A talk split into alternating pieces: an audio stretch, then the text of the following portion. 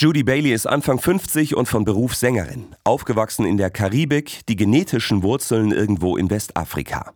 Mit ihrer dunklen Hautfarbe wird sie auch nach über 20 Jahren in Deutschland oft noch wie eine Fremde behandelt. Jemand spricht mit mir, als ob ich ein Kind bin. Oder bestimmte Sprüche, ah, da geht ein schöner Neger. Oder auf jeden Fall Leute müssen in meine Haare fassen. Es passiert nicht jeden Tag, aber es passiert. Zum Beispiel im Supermarkt. Mittlerweile zeigt Judy von sich aus immer ihre Einkaufstasche, damit niemand denkt, sie würde etwas klauen wollen. Es ist jetzt so, dass ich immer die Tasche hochhebe aus dem Wagen, weil ich werde auf jeden Fall gefragt und ich sehe, dass die Person hinter mir, der weiß ist, das nicht hat. Auch wenn die eine Tasche haben. Und dass sich Judy bei jedem Kennenlernen die gleichen Sprüche anhören muss, nervt inzwischen sogar ihren Mann Patrick. Wo kommst du her? Oh, du kannst ja gut Deutsch. Wo die Frage nicht schlimm ist, aber wenn sie immer gestellt wird, engt das Menschen echt total ein. Man gehört nie dazu. Man ist nie deutsch. Und dann gibt's noch die Situation, in denen die Hautfarbe von Judy und den gemeinsamen Kindern für ziemlich schräge Erlebnisse sorgt. Einer unserer Söhne hat ein Praktikum gemacht in der Apotheke. Viele Ältere, die reingekommen sind,